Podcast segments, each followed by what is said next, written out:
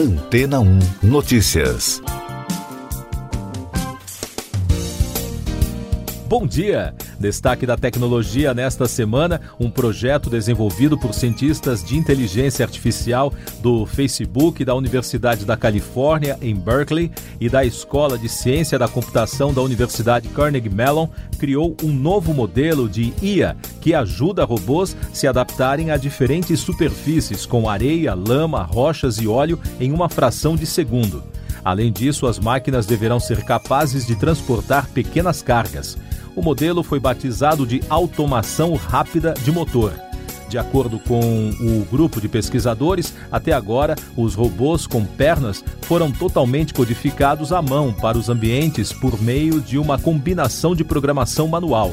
Além disso, segundo eles, o método de aprendizagem tem o potencial de funcionar com hardware mais barato, o que tornaria as máquinas mais acessíveis. Outra vantagem do novo modelo é que eles podem fazer os robôs serem usados, por exemplo, no apoio em operações de busca e resgate em áreas perigosas para seres humanos. Nos testes, o robô com o modelo de inteligência artificial conseguiu concluir trajetos em superfícies variadas, porém, ele teve mais dificuldade para descer degraus, onde completou o percurso em 70% dos casos. O equipamento também é treinado para coletar dados sobre seus movimentos anteriores. Os pesquisadores afirmaram que os bons resultados das simulações são fruto do trabalho em conjunto do que chamaram de política base e do módulo de adaptação que permitem ao robô continuar seu trajeto mesmo em superfícies irregulares.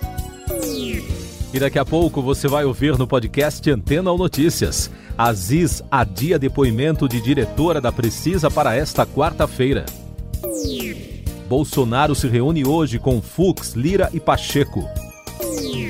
Governo transfere dados de queimadas e desmatamento para Ministério da Agricultura. O presidente da Comissão Parlamentar de Inquérito que investiga a condução do combate à pandemia no Brasil, Omar Aziz, adiou a sessão na noite de ontem, depois que a depoente Emanuela Medrades, da Precisa Medicamentos, se negou a responder às perguntas do colegiado porque estaria exausta. Um pouco antes, em ligação ao presidente Aziz, o ministro Luiz Fux, do Supremo Tribunal Federal, reafirmou que a diretora pode silenciar apenas para não se incriminar.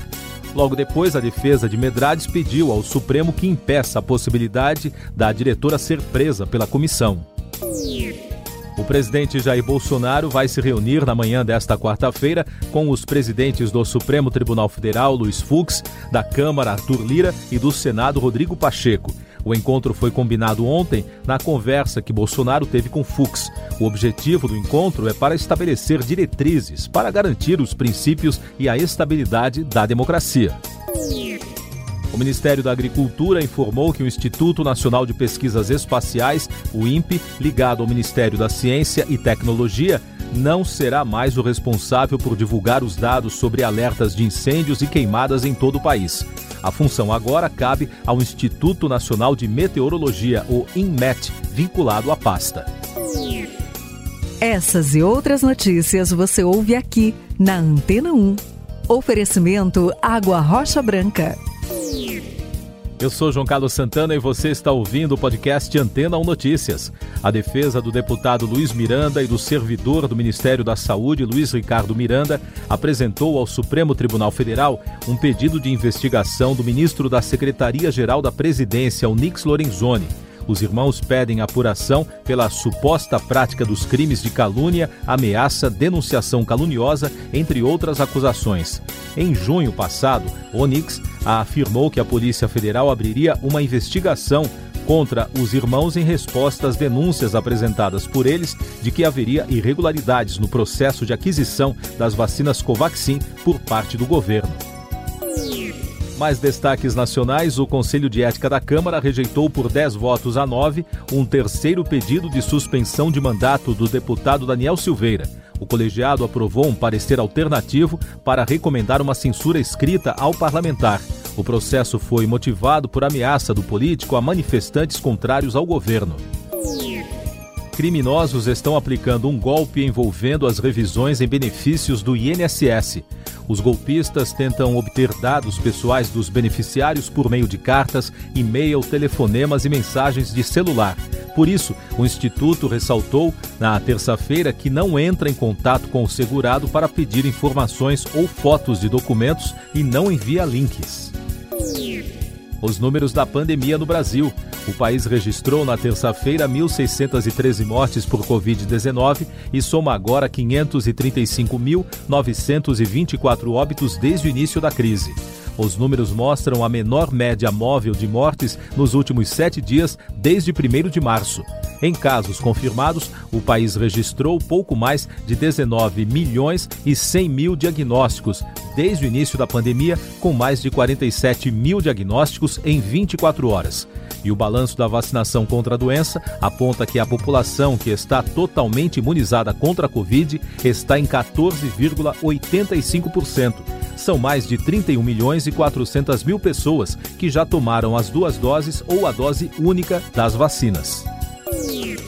Clima extremo.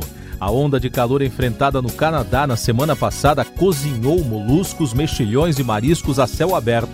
Além disso, cerca de um bilhão de animais marinhos foram mortos, segundo projeção dos pesquisadores da Universidade da Colômbia Britânica, que fica justamente na área mais afetada pelo clima extremo. Nos Estados Unidos, um surto de gafanhotos em pelo menos 15 estados vem provocando devastação em pastagens no oeste do país. Os insetos estão competindo por comida com o gado e deixando milhões de dólares em prejuízos ao setor do agronegócio. Segundo cientistas, o fenômeno é consequência da seca e do calor recorde. Meio Ambiente. Um estudo publicado na revista Frontiers in Public Health, de autoria de pesquisadores do Conselho Nacional de Desenvolvimento Científico e Tecnológico, concluiu que a dispersão de doenças como malária e Covid-19 na Amazônia está diretamente relacionada ao desenvolvimento agrícola dos municípios e à perda de biodiversidade.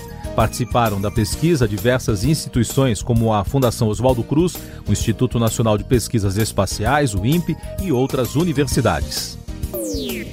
A pandemia no mundo às vésperas da Olimpíada. Cinco funcionários do hotel que recebe a delegação brasileira de judô para os Jogos Olímpicos testaram positivo para a Covid-19 em Amamatsu, no Japão. Segundo o Comitê Olímpico Brasileiro, como a infecção aconteceu alguns dias antes da chegada dos brasileiros, os trabalhadores foram imediatamente afastados. Os atletas chineses que já estão em Tóquio para a Olimpíada denunciaram falhas graves nos protocolos contra a Covid. O chefe da Associação Chinesa de Vela, Zhang Jiaodong, disse à agência Xinhua que os atletas do país foram autorizados a se misturar com moradores e turistas em suas acomodações. Destaques do noticiário econômico: o presidente da Câmara dos Deputados, Arthur Lira, afirmou que a prioridade na reforma tributária é votar o projeto de lei que muda o imposto de renda de pessoa física e jurídica e tributa dividendos. A declaração foi feita após o relator do projeto, deputado Celso Sabino, apresentar suas sugestões de mudança ao texto. Uma das mudanças propostas é aumentar de 5 para 12,5 pontos percentuais a redução da tributação do imposto de renda sobre as empresas, o que atende à demanda do setor empresarial. O segmento de serviços no Brasil cresceu 1,2% em maio ante abril, segundo o Instituto Brasileiro de Geografia e Estatística, o IBGE. Com o resultado, o volume de serviços prestados no país voltou a superar o nível de antes da pandemia, em 0,2%, acima dos dados de fevereiro de 2020. O número reflete a flexibilização das restrições adotadas em razão da crise de saúde. A Covid no Brasil. Uma pesquisa do Instituto Datafolha revelou que o número de brasileiros que pretendem se vacinar subiu 10 pontos percentuais e atingiu o recorde de 94% da população. O levantamento anterior, divulgado em março, apontava interesse pela vacina em 84% dos brasileiros. O Instituto de Tecnologia em Imunológicos da Fiocruz informou por meio de nota na terça-feira que deve concluir em agosto a entrega de 100 milhões de doses de vacinas contra a Covid-19, previstas no acordo com a farmacêutica AstraZeneca. A previsão anterior era de que as doses seriam entregues até este mês. Você confere agora os últimos destaques do podcast Antena ou Notícias, edição desta quarta-feira, 17 de julho. O Papa Francisco deixou o Hospital Gemelli em Roma nesta quarta-feira após a operação realizada no dia 4 de julho, informou a agência France Press. O pontífice argentino de 84 anos foi operado para retirar uma parte do cólon. Além do depoimento da diretora da Precisa Medicamentos, Emanuela Medrades, reagendado pelo presidente da comissão, senador Omar Aziz, para esta quarta-feira, Aziz também reconvocou para hoje o dono do laboratório, Francisco Maximiano. O presidente da comissão advertiu que poderá decretar a prisão por desobediência de quem se negar a responder às indagações dos senadores e ficar em silêncio total, abusando do direito de permanecer calado para não se autoincriminar. Siga nossos podcasts em antena1.com.br. Este foi o resumo das notícias que foram ao ar hoje na Antena 1.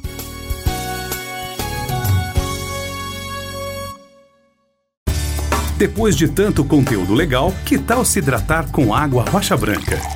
O consumo regular de água durante o dia traz benefícios para a saúde, como, por exemplo, manter a pele bonita e hidratada. Rocha Branca, da fonte direto para sua casa.